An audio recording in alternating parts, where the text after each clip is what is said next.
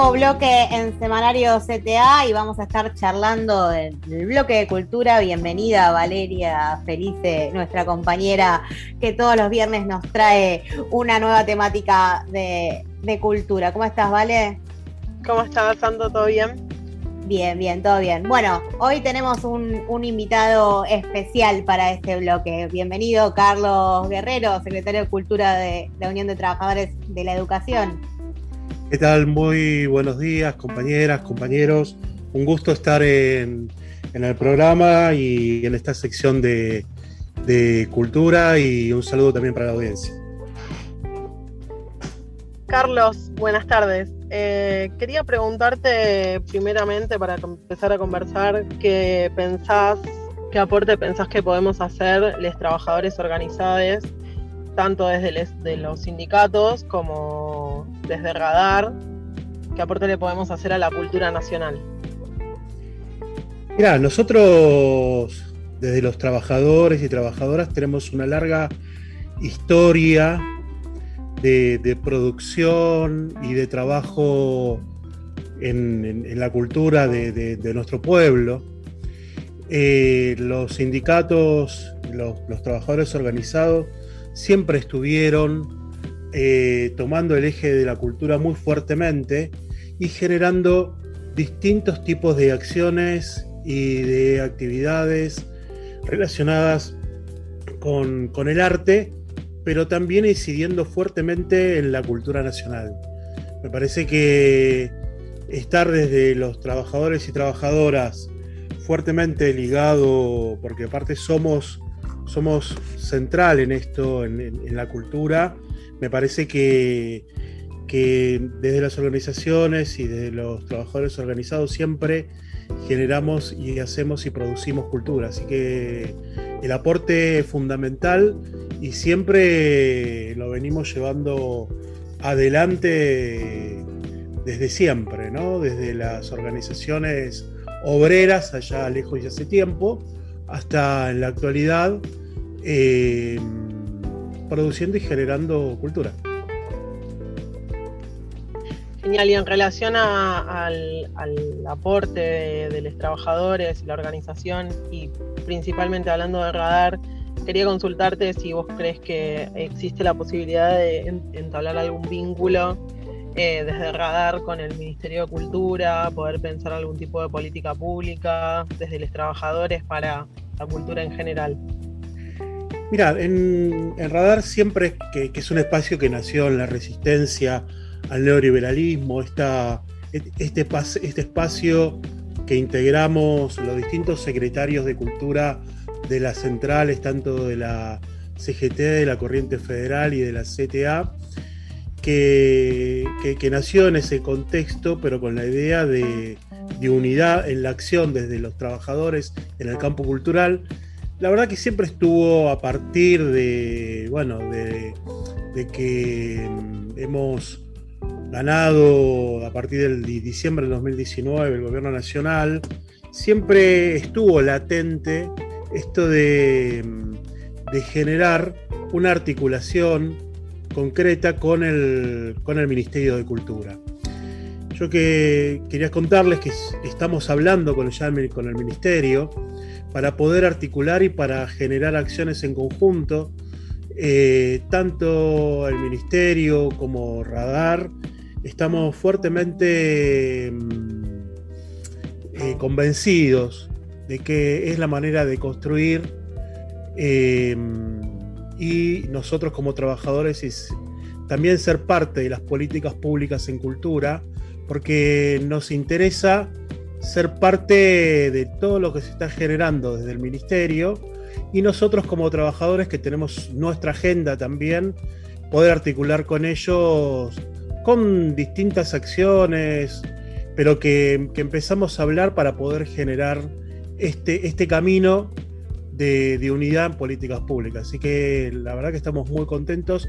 Estamos en un comienzo de, de charlar y para concretar la reunión con, el ministro y poder a partir de ahí generar acciones en conjunto con los equipos técnicos del ministerio, junto con las secretarías de cultura del movimiento obrero. Así que nosotros entendemos que, que este es el camino fundamental, tanto del ministerio como, como nosotros entendemos que, que es importante poder llevar adelante esta articulación.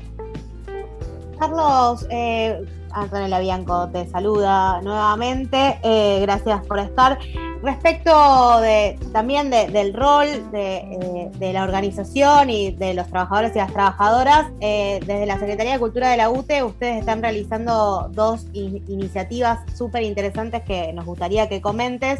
Una es la convocatoria de afiliados músiques de la UTE y por otro lado la subasta que se va a realizar de obras de arte el día de mañana eh, en beneficio del Fondo Solidario para la Lucha de Docentes. Que contanos un poco sobre esas dos iniciativas que la verdad que, que, imprimen eh, de solidaridad de clase de trabajadores y trabajadoras eh, y, la importancia de la organización en ese sentido.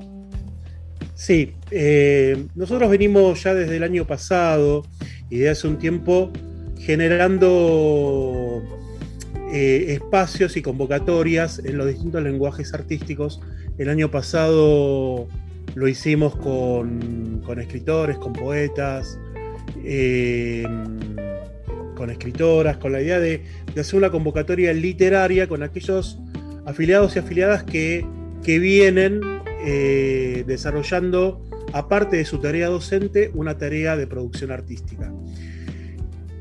hicimos esa convocatoria Em, que producto de eso salió una revista literaria que se llama Ojo más Ojo, que, ya va a tener em, sus ejemplares, que estamos trabajando fuertemente en el diseño, porque aparte se combinan con convocatorias que hicieron anteriores con artistas em, de las artes visuales, es decir, combinar dos lenguajes, es decir, la literatura y las artes visuales en una, en una producción, en una revista digital, literaria, en donde se puede, ojo más ojos es porque ojos para leer y ojos para mirar.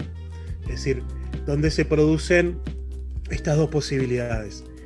Se, a partir de ahí generamos la convocatoria para músicos y músicas que, aquellos que, que, tengan una grabación, que sean docentes, mm, afiliados, afiliadas que puedan tener una producción grabada, lo puedan acercar y poder hacer un registro de esto, de, de quiénes están trabajando. La verdad que una sorpresa enorme y maravillados por la cantidad de docentes que tienen una producción artística que es impresionante, con un nivel impresionante y que, el sindicato le tiene que abrir las puertas y tenemos que generar los espacios para que esos eh, para que esas producciones estén.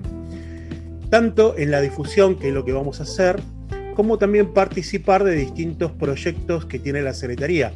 Y, lo digo como ejemplo, salió hace poco y, va, a continuar, que creamos unas especies de pastillas para pensar la patria, que son como pequeños formatos audiovisuales con, con relatos de aquellos referentes de, de, las ciencias sociales, del periodismo, con artistas visuales y con músicos. El primer ejemplar de Pastilla para pensar la patria estuvo Felipe Piña relatando con artistas visuales y eh, también con músicos. Y este segundo, que va a estar, eh, va a estar dedicado a la madre de la patria, que es eh, ay, el, no me sale el nombre, del Valle, Remedio del Valle, eh, va, a tener los relatos de Cintia Otaviano, eh, la música de otro compañero y también artistas visuales que van a intervenir. Es decir, la idea es que generar estas convocatorias para que eh, podamos ser parte de los proyectos de la Secretaría, pero también darles difusión a aquellos que vienen desarrollando el, trabajo artístico y se viene, después de esto, se viene la convocatoria actores y actrices, que también los hay muchos dentro de, nuestro sindicato y dentro de nuestras escuelas, así que estamos más que contentos, obviamente. Buenísimo, Carlos. Toda esta información y las pastillas que acabas de comentar las pueden chequear en la página de Cultura de UTE, ¿verdad? Sí, nosotros tenemos una página que realmente ahí está contenida todas las, las, em, las actividades y las acciones que, llevamos adelante. Es una página que está permanentemente, em, es, una página muy dinámica porque como se, van incorporando los proyectos, eh, la verdad que, estamos muy, muy contentos. Ahí van a tener también la sección de los podcasts, que, que está Liliana Daunes, que está Santiago Giordano con música clásica.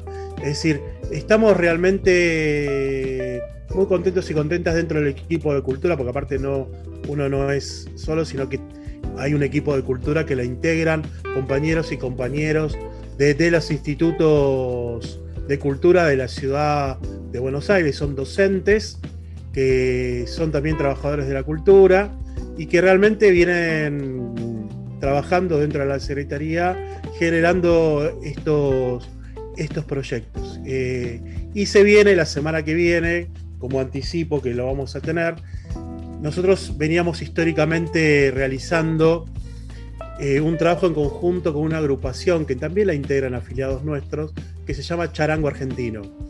Vamos a seguir con este trabajo en conjunto, van a haber conciertos y talleres sobre el instrumento sobre el charango, reafirmando nuestro compromiso no solamente con nuestra música, sino también con nuestra identidad. Bueno, Carlos, muchísimas gracias por estar con nosotros en Semanario CTA. Como dijo Vale muy bien, en la página de Cultura de UTE va a estar toda la información y sobre todo sobre la subasta de obras de mañana. la subasta, me olvidé de subasta. Así como mínimo, mínimo. Sí, eh, chiquitito. Realmente es un trabajo muy, muy importante que está llevando la Secretaría de Área de, Educación Artística eh, con compañeras y compañeros junto a, mm, la Unión de Nacional de Artistas Visuales, eh, que, que, empezaron a trabajar con, con aquellos artistas que quisieran donar obras para el Fondo Solidario Docente, que mañana haremos la subasta y los fondos van a estar destinados eh, para este fondo, eh, para los y las trabajadores que lo necesitan después de los salvajes descuentos que, que han realizado el gobierno de la ciudad. Así que con la lucha docente que viene llevando adelante nuestro sindicato. Así que agradecerles, mañana es importante que puedan estar, muy importante, los trabajos van, van a encontrar trabajos de, grandes artistas, así que gracias por la, por la difusión y los que puedan estar serán bienvenidos bienvenidas. Muchísimas gracias, Carlos Guerrero, secretario de Cultura de UTE, estuvo con nosotros en Semanario CTA. Muchas gracias, Valeria Felice, también, como siempre. Nos vamos a una mínima pausa y enseguida regresamos para charlar con Lourdes Rivadaneira sobre las elecciones en Perú.